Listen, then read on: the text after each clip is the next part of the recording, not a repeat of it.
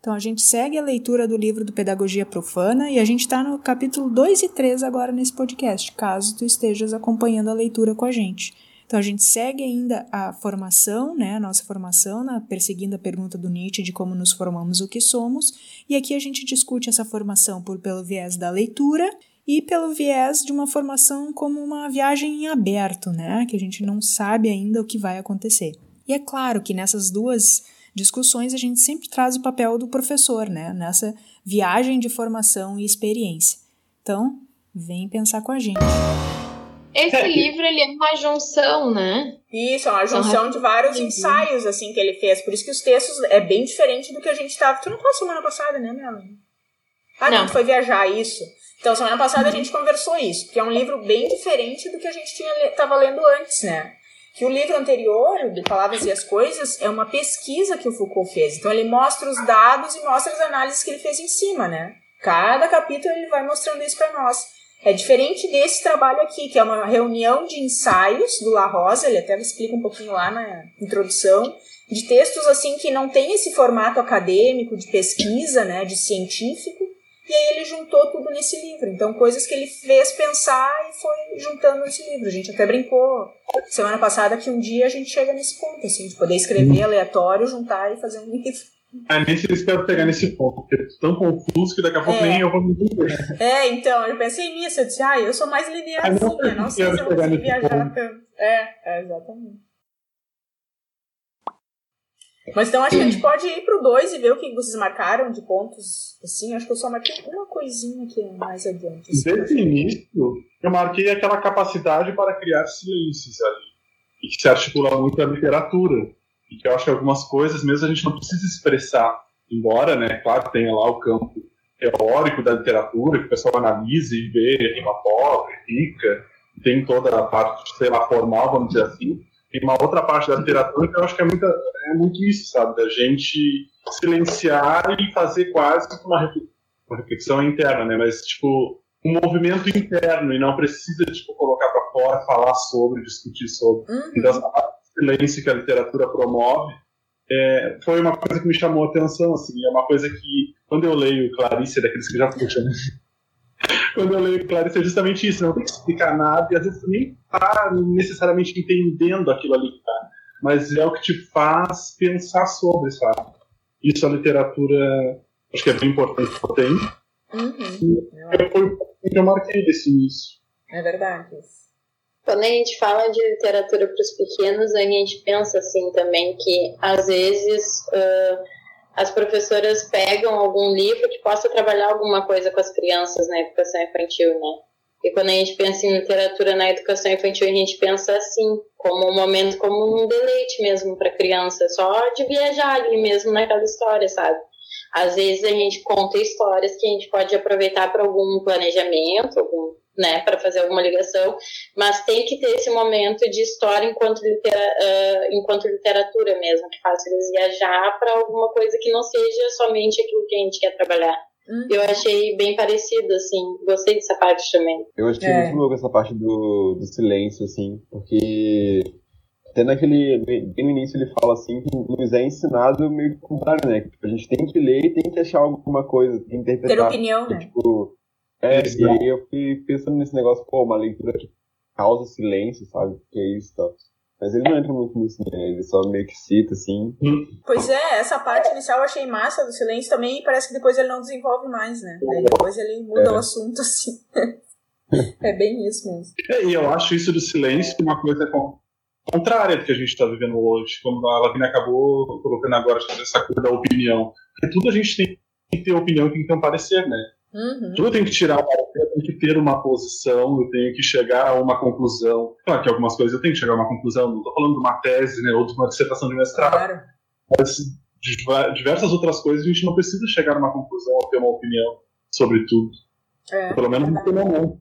E agora, e eu me lembrei também essa coisa do silêncio, ah, olha alguma coisa e tá, fica na tua, né? Não precisa fazer um comentário. A galera tem que sempre fazer um comentário. Não necessariamente é a voz, mas é escrito, né? Tem que, uhum. parece, se posicionar. Eu fiquei pensando nisso também. Tá, não, guarda pra ti. Tipo, tem comentários que não precisa fazer, entendeu? Não acrescenta. É. Então, fica na tua. Vive aquilo ali contigo mesmo. É, isso, isso. E aí, nessa história do silêncio que eu sublinhei, foi lá na página 48. Não sei se vocês têm antes. O final do primeiro parágrafo, que eu achei legal isso, e eu me coloquei nisso. Me senti aqui fazendo isso. Que entra essa ideia do, até depois, quando pedem que tem que opinar e tal, eu peço sempre isso nos trabalhos. E ali no fim do parágrafo, que ele vem falando do silenciar e tal, achar, ele coloca assim, ele faz umas perguntas, né? E todos nós já experimentamos, bem no final do primeiro parágrafo da 48. E todos nós já experimentamos como uma ofensa à pureza do instante e como uma violência o fato de que alguém nos tenha obrigado a falar, de que alguém tenha nos dito: Bem, diz alguma coisa, o que te pareceu? O que tu tá pensando? Eu sempre faço isso em sala de aula, eu fiquei pensando nisso. Ele, ah, ele muito fala sobre isso, sobre isso de ser professor, né? Que ele, ele faz muito isso. E ele também se coloca, né, nesse papel, assim, de fazer isso. Mas, assim, eu acho que é importante falar, né? Até porque os alunos estão muito acostumados a ficar calados e chega a dar um nervoso aquilo. Mas algumas críticas, assim, que ele fez, eu fiquei pensando. E até porque eu era uma pessoa tímida que não falava. Aí eu me coloquei nesse lugar. É, não significava que eu não estava pensando. Eu só estava quieta. Principalmente no ensino médio e na graduação. No fundamental eu não me lembro de nada. Eu só fazia o que me mandavam fazer, era isso. Acho que eu não pensava nada. Mas depois eu, eu pensava, só que eu ficava quieta, né? Mas... É, eu sempre fui essa aluna que respondia mentalmente, aí alguém é. ia lá, respondia, e eu pensava, isso. o que, que eu não falei?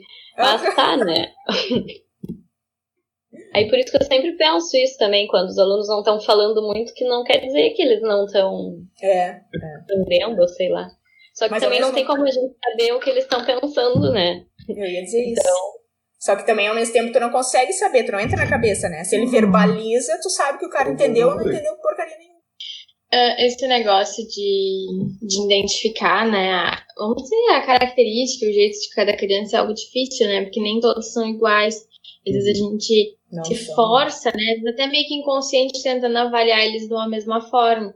Tipo, eu na escola eu gosto muito de trabalhar com, com a função do quadro, né? De virar o quadro, de fazer ou demonstrar ou falar. E a maioria dos alunos gostam, né? Porque eu dou ponto para o quadro, tem que ter um incentivo, né? Senão eles não vão.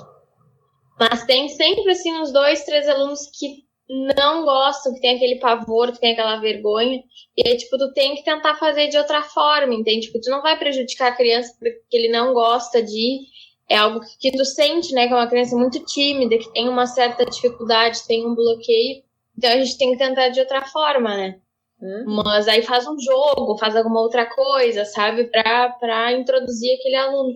Mas nem sempre vão, vai ter um único jeito, né? E nem a gente pode fazer isso de forçar, né? A, a criança a isso, né? Eles têm que. É, eu também passo por isso, porque tipo, a gente não fica à vontade para falar e às vezes a gente é obrigado a falar.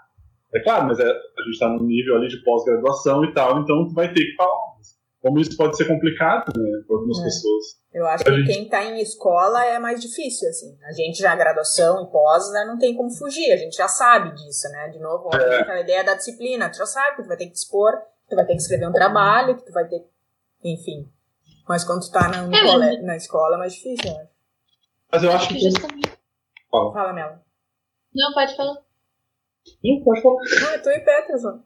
Eu ia dizer que justamente eu acho que a escola é esse momento para experimentar, né? Se a criança tem esse bloqueio de ir ao quadro, que muitas vezes alguns alunos do meu no início tinham, o que, que eu faço? Tipo, eu vou junto, faço junto, vamos fazer junto, a prof vai te ajudar, não sei o que, né? Tá ali junto, sabe? Então muitas crianças acabam perdendo esse, esse medo, essa coisa de tirar na frente e ver que não é um bicho de sete cabeças. Que tem os dois lados, tu não pode obrigar, tu também pode mostrar as ferramentas, fazer, não, vem cá, não tem problema, a gente tá entre amigos, a gente sabe aquela coisa sempre assim, cuidando, né? Deus livre pra nunca ninguém obrigar, humilhar, ou, né, esse tipo de coisa.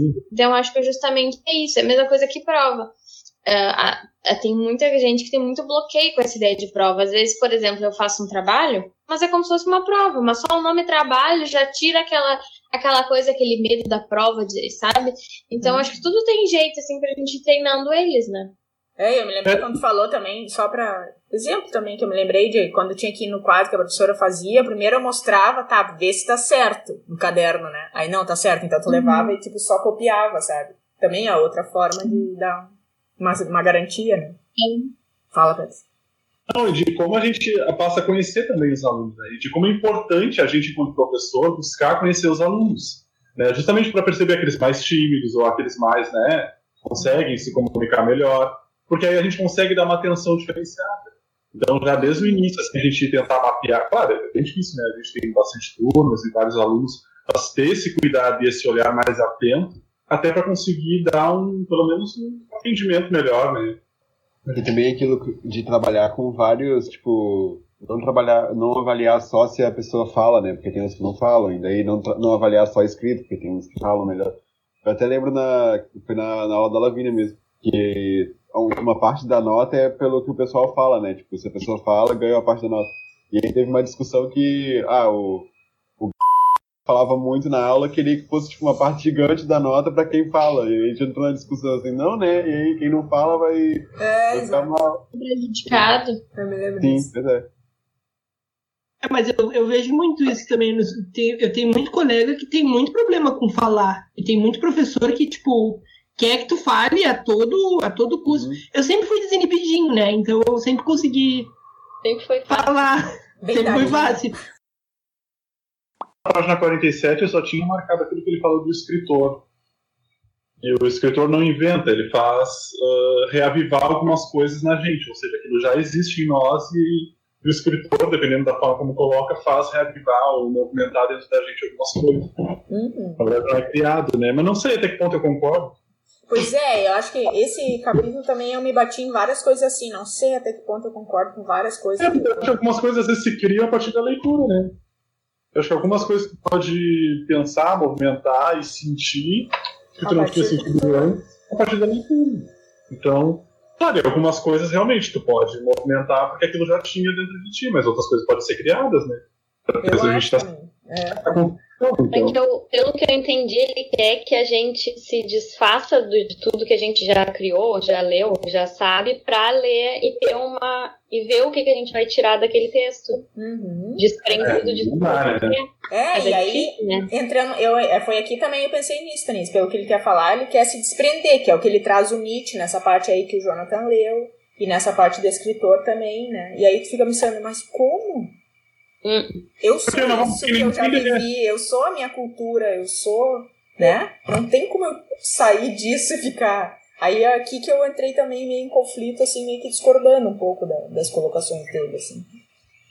É, foi aí que eu parei de entender, na real, porque ele tá falando que ele quer isso ou que Nietzsche quer isso. Que, E aí que eu tá comecei a falando- entender nisso É. Porque ele não diz, na verdade, o que ele quer, né? Ele tá falando do Nietzsche, pela boca do Nietzsche. Que Nietzsche gostaria que acontecece. Mas. É, e ele, Ele não. fica falando que o Nietzsche procura um leitor tal, que não sei o Aham, aham. E ele, por quê? É. quê. É. E tu, meu querido? É porque é como tu falou, eu acho bem difícil a gente conseguir se desprender de tudo, Então. porque a gente é esse tudo. Né? A gente é É, constituído é, de tudo. Aí é. tu vai largar a ti mesmo, tu não vai largar a ti mesmo. Então, pra mim se torna. Claro, eu acho que tem uma outra coisa. É tu buscar, tipo, ler algo sem um pré-conceito. Sim, Bom, vamos ver o que isso me diz. O que isso pode contribuir, ou, né? Bom, Uhum. aí é estar aberto para. Mas agora tu largar tudo aquilo que tu é, parar a partir disso, né? E Ler, aí a gente entra, é, e a gente entra noutra discussão que a gente já fez aqui em algum momento. Não sei se foi semana passada ou antes. De até o nosso pensar, né? Como é que a gente aprende a pensar? Tipo, vai aprendendo e vai vinculando uma coisa com a outra. Eu fiquei pensando, toda leitura que tu faz, bem quase automático, tu te recorda uma atividade na aula, que nem vocês fizeram aqui o exercício, ou uma, uma forma de trabalho, ou uma experiência que foi vivida. É meio automático essa coisa de relacionar com o que a gente já da nossa cultura, como ele diz. Então é quase impossível, eu acho. Tu ler uma coisa completamente isolada do resto, né? Tem como. Pois é, aí que eu fiquei em conflito assim com o que o La Rosa estava falando, porque depois que ele cita o Nietzsche, ele fala sobre ah, então para isso deveriam ser crianças que ainda não estão ligadas à palavra. Tipo, ele tá fazendo a crítica e ele tá falando que eu não entendi, sabe? Porque assim, tá, o que que tu quer? cara? É, afinal. é, bem isso, eu acho confuso também. Porque só assim, né, pra gente se desprender da nossa cultura, das nossas coisas, só se a gente não soubesse mais falar, não soubesse mais pensar com palavras. É, exato. Ah, mas aí tu nem atinge, tu nem alcança o que tá sendo mostrado hoje. Não, não tem como. Não tem como. É impossível. É, aí tu não É. contato com com o objeto. E só se tu é um bebê, né? Tipo, que não fala ainda. Ah, foi com o Pedro que a gente tava falando isso. Mas, tipo, até um bebê que já tem um ano, que ainda não verbaliza e não usa, digamos, as palavras, mas ele já tem na cabeça dele um monte de vivência. Então, ele sabe dizer o que, que ele quer uma bolacha, ele aponta, ele sabe onde é o banheiro, ele sabe onde é. Tá com vontade de fazer xixi, pega no pinto, tipo. Entendeu? É umas coisas assim que. Tipo, O meu sobrinho, quando era mais novo, ele fazia barulho do refrigerante, se ele queria. Ele fazia. tss É, Quando ele via o refrigerante, entendeu? Tipo, então, até uma criança de um ano e meio, sabe? Sim, já, já tá atravessando já por várias coisas. é, já tem uma, uma cultura, né? Entre aspas, assim. É, forçou, forçaram. Ai, não concordamos com a Rosa. Pô, La Rosa, a gente gostava de ti. Gostaram. Mas eu, eu já penso que isso, isso aqui não deixa de ser um disciplinamento. Porque imagina, tu tá lá, tu é professor de bio. Tu vai mostrar uma bio massa pros teus alunos, tá? Tô agora idealizando assim o papel. Vai mostrar que ela se relaciona, que ela é a vida, que tu vive ela. Ou então, sei lá, mostrar onde os números estão no cotidiano, para que, que eles servem, para que, que tu tá ensinando aquilo. E aí tu vai levar o aluno a pensar, pá, legal isso, mas eu não quero fazer isso na minha vida, não quero trabalhar, tô aqui só para passar. Ou outros vão se encantar. Então tu Uhum. vai acabar conduzindo eles aos seus gostos. Eu pensei um pouco por aí. Não, não Não. deixa de ser um disciplinamento, entendeu? Uma coisa que tu tá ensinando os alunos e levando eles para algum lugar, mas eles que vão decidir se seguem ou não, se vão te ouvir ou não, se aquilo não adianta, assim. A gente vai fazer o nosso papel deles irem com a gente, mas pode ser que não. Pode ser que ele se dê conta de, por mais que ele curta o professor que está ali na frente, não é isso que ele quer para a vida, não interessa, vou fazer só para passar. Sei E lá, até o professor que não assim. tem essa preocup- essa preocupação de querer mostrar uma biologia bem legal, mas pelo contrário, que, aquele professor que tá nem aí e te mostra uma biologia toda cagada, por exemplo, também vai Também te é. fazer talvez a não querer ir por aquele caminho, sei lá. Vai É. te moldar de alguma forma. Uhum. Então, o, É o La verdade. Rosa, ele até fala disso num outro texto dele. Eu, eu acho que eu te mandei, Priscila, que tu me pediu. Eu não lembro o nome do texto, tu que me mandou, Lavínia. Mas é a formação do eu, alguma coisa assim. Tecnologias do eu. Tecnologias do eu. Que ele fala que o professor ajuda o aluno a conhecer o mundo e, através de conhecer o mundo, o aluno começa a conhecer si mesmo. Eu acho que é mais ou menos isso que ele quis dizer aí, por isso que eu É, pensei, foi por "Puxa, esse caminho, não." é. Mas depois vocês viram que ele fala, né, que parece um pouco religioso e tal, meio de seita. Mas eu não Uhum. fui muito por aí também, assim, não pensei muito nesse sentido. É que tu leu de coração aberto, né, Lavínia? É, não, faz mais sentido agora tu falando. Eu tava muito. Ai, eu acho que tá muito na teoria. Eu entendo o que o Peterson fala também. Eu Ah, acho sim. que também tem esse lado. Porque Sim, eu acho sim. que não é só o professor, né? Tem várias coisas. Claro que o Uhum. professor é um deles, né? Eu, eu imagino. E é algo importante porque nada mais que tu passa um terço da tua vida convivendo com professores, né? No mínimo um terço. Muitos aí dois terços da, do dia, né? Eles passam convivendo com professores. Mas é meio tempo também pensar que, claro, a gente, a gente tem esse olhar sempre positivo, né? E professores legais. Mas quantos professores filho da puta, sabe, tem dentro da sala de aula, como a gente teve lá na escola, e tipo, real, sabe? Professor assim que. Ah, racista, sabe? Homofóbico, preconceituoso, entende? Isso é muito triste ainda a gente saber que tem esse tipo de coisa e que esse discurso de fazer com que o aluno possa se encontrar com quem ele é e se descobrir, né, e se reconhecer tão em todos os sentidos, esse tipo de professor é algo que traz um bloqueio, sabe, e que eu acho que ocasiona muito muita sequela, sabe, que com o tempo é difícil de se recuperar. É, Então, claro, também, também Um imagino esse regresso também, né? Exato, exato. Claro que vai- são todos, não é isso. Mas tem. É, que concorda com aquilo que a gente estava trazendo antes também, né? Às vezes tem professor que não tem sensibilidade alguma e acaba ocasionando trauma ao invés de ensinar e de, e de ter sensibilidade e entender aquele aluno, conhecer aquele aluno e ver outras metodologias de lidar com aquele aluno. Tem professor que não tem essa sensibilidade, né? Eu acho que vai encontro do que você está falando. Mas eu achei muito legal, né? Porque aí na formação a questão não é aprender algo, a questão não é que a princípio não saibamos algo, no final já o saibamos. Aí se trata mais de se constituir de uma determinada maneira, de uma experiência em que alguém a princípio era de uma maneira ou não era nada, por indeterminação, e ao final converteu-se em outra coisa. Aqui eu me lembrei também daquele texto da experiência que a gente leu dele, né? Que era isso, que nos acontece, quer dizer, que te transforma em alguma coisa. Não é só alguma coisa que tu entrou na tua cabeça, tipo, tu decorou, memorizou, não. Te mexeu contigo mesmo, te transformou. Não é só uma informação. É. Fiquei pensando nisso. E aí no final das 52 também que eu anotei, ah, alguém ia falar, né? Só para fechar aqui a ideia dessa ideia da formação de professores também que eu linkei com isso que o Pedro falou, que ele coloca, né? O processo de formação está pensado, melhor dizendo, como uma aventura. Eu achei isso muito legal, assim.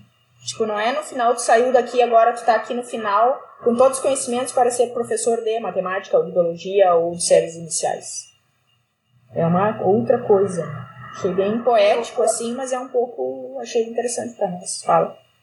Não, eu ia falar que eu marquei isso também, e na 53, ali no início, antes da viagem de formação, uhum. o parágrafo começa com a formação. Eu marquei é, a formação é uma viagem aberta, uma viagem que não pode estar antecipada, e uma viagem interior, uma viagem na qual alguém se deixa influenciar a si próprio, se deixa seduzir e solicitar por quem vai ao seu encontro, e na qual a questão é esse próprio alguém, a constituição desse, desse próprio alguém e a prova e desestabilização e eventual transformação desse próprio alguém. Sei lá, eu até lembrei de mim na graduação, né? Hum. E eu me comparava assim com meus outros colegas, porque eu parece que eu estava muito aberta e muito afim e muito querendo me deixar influenciar, sei lá, né? Mas é, é isso que foi a formação para mim, realmente. Oi, pessoal! Nesse ponto, eu falei um pouquinho sobre a minha graduação e o meu processo de formação. Mas antes de seguir e mudar o foco da conversa para ciência e literatura na próxima parte, nós temos uma pergunta para você. Até aqui, a gente trouxe vários exemplos de sala de aula que contribuíram na nossa formação. Mas e para você? Como foi a escola? E os profs? E como eles te ajudaram na formação do que você é hoje? É o segundo parágrafo, que eu até anotei aqui do lado. Eu escrevi assim: o que era a linguagem literária, que é diferente de uma linguagem, por exemplo, científica, né? Só esse comentário. Ele comenta um pouco da linguagem literária, linguagem não literária e tal. E aí me, dei, me lembrei daquela sessão que a gente fez um pouco semana passada, de explicar tudo, dizer tudo, que o Jonathan também tinha marcado que ele coloca ali no segundo parágrafo. Então, toda obra literária cobiça um silêncio, uma obscuridade. E é isso que diferencia a sua linguagem da linguagem não, não literária. O que é essa não literária? Aquela linguagem arrogante e dominadora que pretende iluminar e esclarecer, explicar, dar conta das coisas, dizer tudo. É eu achei que foi uma coisa pra, voltada para a ciência. Né? Total. Eu botei literatura versus ciência. É, essa é a ah, linguagem ah, científica. A gente sempre quer explicar, mostrar de onde trouxe a análise, etc, etc. Que é diferente de uma linguagem literária, né? Achei bem legal. Mas eu acho legal essa crítica que ele fez. Essa é. linguagem. Porque aqui ele lança uma crítica. Sim, sim. Porque, vai, porque aqui ele, tem, ele vai meio que enaltecer a literatura e em contraponto ele vai colocar dessa linguagem arrogante, dominadora, que pretende. Eu acho que são propostas diferentes. Eu acho que não precisa entrar em embate, em conflito. Hum. Eu acho que é completamente desnecessário esse jogo. A, a literatura ela tem um propósito e ela te possibilita algumas coisas. E a ciência ela tem outro propósito e vai te possibilitar outras coisas. Então, tu jogar ciência e literatura, sabe, nesse embate, para mim é completamente desnecessário. É aquilo que a gente falava dos regimes de verdade, né? São dois regimes de verdade diferentes, querem coisas diferentes, fazem de jeito diferente. super bem. Diferentes verdades a serem ditas ou definidas, né? Hum. Que podem conviver super bem. Tipo, um cientista pode muito ler literatura, ou alguém que lê literatura pode ler os trabalhos científicos e até produzir também né, ciência, se a gente pensar de uma forma mais hum. né, rítmica, alguma coisa nesse sentido. Então, acho que fazer esse jogo entre literatura e ciência, que ele jogou aqui, eu não gostei. Achei legal o jogo, mas não, não achei. Sim, não, não. Parece que menosprezou a ciência, né? A ver, verborreia, ele coloca ali sistemática dos que sabem, não sei o que, parece que é, ficou meio. É, são propostas diferentes, não precisa fazer isso. E eu me lembrei também aquela discussão que a gente fez do Don Quixote, né? O que, que Foucault fez lá no livro? Ele pegou o Don Quixote, que é literatura, e fez uma análise em cima dele. Fez daquela linguagem uma análise científica. E ele juntou uma ciência para olhar a literatura. Mas continuam sendo coisas diferentes conforme tu encara esse texto, né? Mesmo que ele fez com as, com as meninas. Né? As meninas, exato. É. Que é essa ideia da literatura que nem a Priscila falou, que é para deleite, né? Para curtir, para viajar e e é legal que eu até fiquei pensando que é legal que fazem isso desde os pequenos, né? Porque daí ensina a criança também a ideia de uma cultura, de uma coisa de fazer bem, assim, se sentir bem só. Aqui a gente trouxe uma discussão que sempre vem à tona, né? Dessa linguagem da literatura versus a linguagem científica. O La Rosa traz nesses dois capítulos contos que ele, ele leu, né? E discutiu em cima como eles apontam a formação de nós pela experiência. E aí, no finalzinho, a gente volta à discussão inicial novamente. E aí, no final, no final do parágrafo, na, na, do primeiro parágrafo, na 82, que eu marquei um, uma, a última frasezinha ali, mas fiquei pensando também outra coisa, vamos ver se, o que vocês acham. Daí ele coloca assim, no final da, do primeiro parágrafo da 82, é aí também onde José Semi já sem a proteção do lar, vai enfrentar o risco inevitável, o extremo perigo, em cujo contato vai se converter no que ele é. Aí eu fiquei pensando, é só quando o cara entra na universidade que ele está se formando, fiquei com essa, com essa questão, né? Ou sim, sim, desde o início a gente está se formando, né? Fiquei rebatendo com ele aqui. Parece que quando ele entra na universidade que ele vai se converter no que ele é.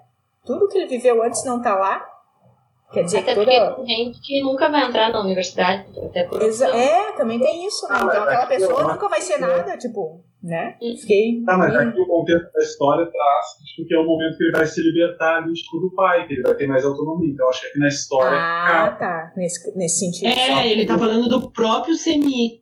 É, porque aqui ele tá falando ah, do Semi. Na, na universidade é o momento que o personagem ele se afasta de tudo isso e ele vai ter mais uma autonomia, vamos dizer assim se rompe um pouco ali com, a, com o vínculo familiar.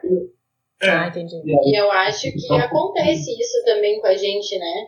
Porque para mim, pelo menos na graduação, foi um boom, assim, tipo, eu, eu entrei em contato com outras informações que me fizeram, tipo, abrir o pensamento. É uma coisa clichê, mas. Virou é gente, eu ia dizer, pior ainda, virou gente. É, porque eu acho que foi bem isso, sabe? Tipo, antes, uh, querendo ou não, racismo ou, ou, tipo, as coisas que nossos pais têm em casa, meio que a gente acaba se permeando com isso. Sim. Tipo, eu tinha uma cabeça mais machista, mas assim, que não era tão aberta à diversidade, a outras coisas. E quando eu entrei na universidade, que eu fui entrando em contato com outras questões, eu falei, não, pera, não é assim Pô, eu sou mulher e tô falando que, tipo, a outra menina lá, se passaram as mãos nela porque ela tava de saia. Não, eu também uso saia. E daí comecei a pensar ah. em, em, outras questões quando entrei na universidade. Acho que é meio isso, a gente meio que se desvincula do, do da coisa familiar e vai para uhum. outros horizontes, assim. É, mas também vai muito das pessoas que tu, conhece e do, do curso também que tu tá fazendo, né? Sim. Porque tem uns cursos na, na, na, na FURG de extrema direita que o pessoal teve aquele negócio do pintar o DCE todo de branco novamente, que teve durante uma época, não sei se vocês eram da FURG, que era o pessoal de extrema direita, que eles falavam que. Ah, teve todo um, um, um chacho, falavam das, das gurias, que as gurias. que o DCE tinha banheiro unissex, e falavam que as gurias não podiam usar os banheiros, que não sei o quê. Eram umas pautas assim super, tipo, atrasadas, tá ligado? Então tem esse pessoal aí também, né? Que entra na faculdade só aumenta ainda mais o preconceito, as coisas. É só tu olhar as paredes dos banheiros, tá ligado? Tipo, as portas dos banheiros, as coisas é, que diz ali. É, né? Tem umas coisas que são tenebrosas de ver, tipo. Mas claro, a gente inclina também. Eu acho que. Eu não sei também, mas eu acho que a gente meio que atrai as pessoas que são meio parecidas com a gente, pessoas que nos ajudam também a nos desconstruir e tal, mas não que tu já não tiver, já não fosse é disposta a se desconstruir ou a conhecer pessoas, achar pessoas máximas, né? Isso, eu fiquei pensando nisso também. Claro, a universidade é um espaço bem mais plural do que às vezes a própria escola que tu te criou ou o ambiente familiar. Mas aí então, tu tá bem mostrando isso, isso é regra, agora todo mundo vai abrir a cabeça, como diz a Priscila ali, né? Vai virar gente, que nem eu horrivelmente usei esse termo bem pejorativo também. Não, porque tem sujeitos que vão continuar com o seu pensamento que já tinha antes, que veio da família, conservador, de que a universidade é para poucos mesmo, não é um espaço para todo mundo, é só para os que, são, que têm condições de seguir, estudar e que deviam estar lá dentro. Então, essas pessoas não vão mudar o discurso mesmo se se encontrarem com a diversidade que está lá no CC, né? E tem aqueles que, como vai, alguns aqui trouxeram exemplo, falo por mim também, a Priscila já comentou, a Tanise fala sempre do segundo curso, né, que abriu a cabeça quando a gente brincou, né? Trouxe outros discursos e esses outros discursos acabaram nos tendo sentido e acabaram nos formando.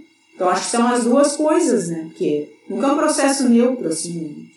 E tem não, todo né? texto sempre, né? Porque, por exemplo, na biologia licenciatura ali, a gente fica. Eu passei 12 horas na FURG várias vezes.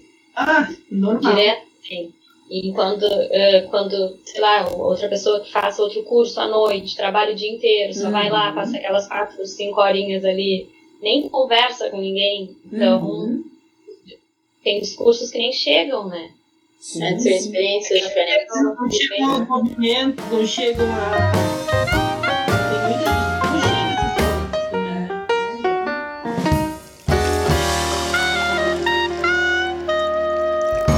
Assim, esperamos que os discursos, as discussões que fazemos aqui, gerem experiências para vocês pensarem em si e na sociedade como um todo. Então, assim, terminamos mais um episódio da segunda temporada. Se você está curtindo, segue para o próximo episódio. Até a próxima!